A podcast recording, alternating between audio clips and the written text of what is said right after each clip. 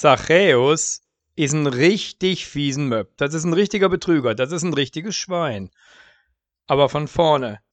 Die Römer besetzen das Land. Die Römer fangen an, die Leute auszuquetschen. Für den Durchgang durchs Stadttor bitte ein Schekel. Für den Übergang über die Brücke bitte ein Schekel.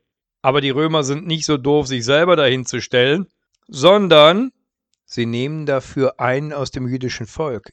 Irgendein Kollaborateur. Findet sich keiner? Oh, doch, findet sich einer. Zum Beispiel einer wie der Zachäus. Der macht das gerne.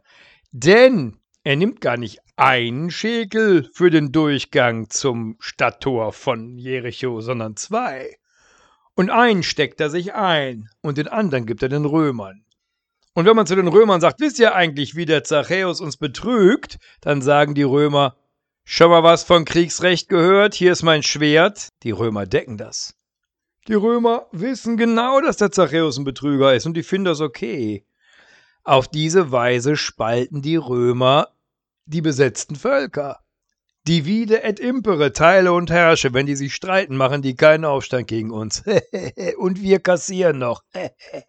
ja, und so wird der Zachäus sehr, sehr reich und sehr, sehr einsam. Weil das ist ja klar, dass keiner mit dem reden will, dass keiner mit dem singen will, dass keiner mit dem essen will. Der sitzt in seinem Haus allein und keiner kommt. Isst von seinem goldenen Geschirr alleine, trinkt den besten Wein, aber alleine, isst das beste Wildbret, aber alleine. Und ich glaube, der Zachäus ist das im Inneren schon lange sehr, sehr leid.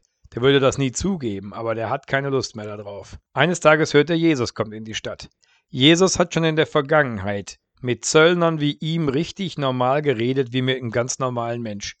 Huren hat er behandelt wie Menschen, Kinder hat er behandelt wie Menschen, Frauen hat er behandelt wie Menschen. Komischer Typ, denkt Zachäus. Irgendwie muss er den sehen. Jetzt ist der Zachäus aber nicht nur ein Betrüger, sondern auch noch ziemlich klein. Ein richtiges Fürzchen. Keine Chance, den Jesus zu sehen, denn so wie man bei Kindern sagt, ach, lass doch mal die Kinder vor. So würde das nie einer sagen.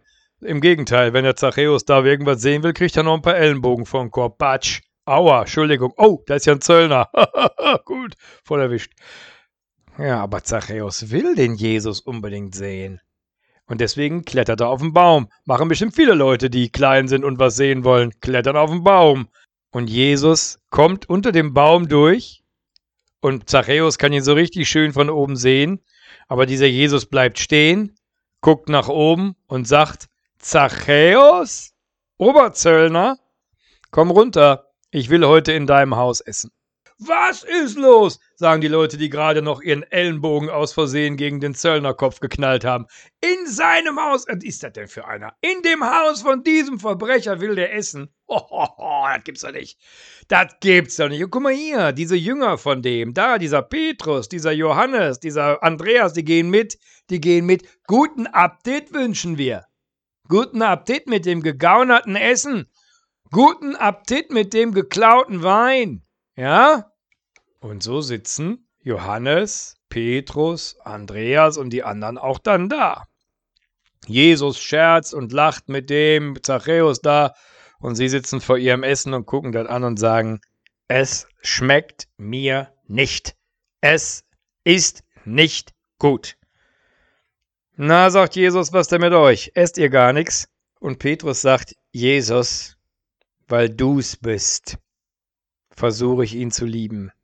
Ja, sagt Jesus, genau, Petrus, das reicht mir. Versuch's weiter. Sehr gut, er versucht. Und Zachäus sagt, Jesus, was heute mir passiert ist hier, das ist so dermaßen unglaublich. Es ist so schön, dass jemand da ist, dass ich hier sitzen kann mit, ja, mit Männern, Sie könnten wohl meine Freunde sein, allerdings ist da noch was im Weg. Das geklaute Geld.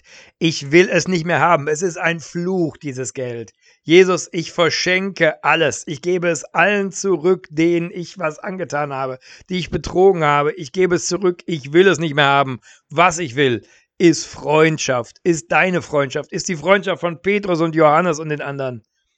Und Jesus sagt zu seinen Jüngern, seht ihr, was ich mache? Seht ihr, was ich vorhab? Es, ich finde das auch nicht gut, was der Zachäus macht. Aber ich biete ihm was an. Ich biete ihm eine Alternative. Ich biete ihm eine Möglichkeit rauszukommen. Eine Perspektive. Und dann geht er auch raus. Was ihr immer gemacht habt, ist, den Typ zur Sau zu machen, zu bedrohen, ihm mit dem Ellenbogen gegen den Kopf zu donnern. Hat nichts gebracht. Was ich gemacht habe, hat was gebracht. Er ist umgekehrt. Er hat sein Geld zurückgegeben. Er hat die Welt ein bisschen besser gemacht. Und jetzt du und ich, lieber Hörer. Sind wir ein Petrus, der vor dem Essen sitzt und sagt, eigentlich schmeckt es mir nicht? Aber dir zuliebe, lieber Jesus, will ich versuchen, auch mal zu verzeihen. Oder sind wir ein Zachäus? Haben wir auch was, das wir lieber lassen würden, aber wir trauen uns nicht? Sitzen wir noch auf dem Baum und sagen, gucken wir uns die Sache erstmal von weitem an. Aber da bleibt er einfach unter unserem Baum stehen, guckt nach oben und sagt, du bist gemeint, komm runter. Mach's wie Zachäus. Es ist schön.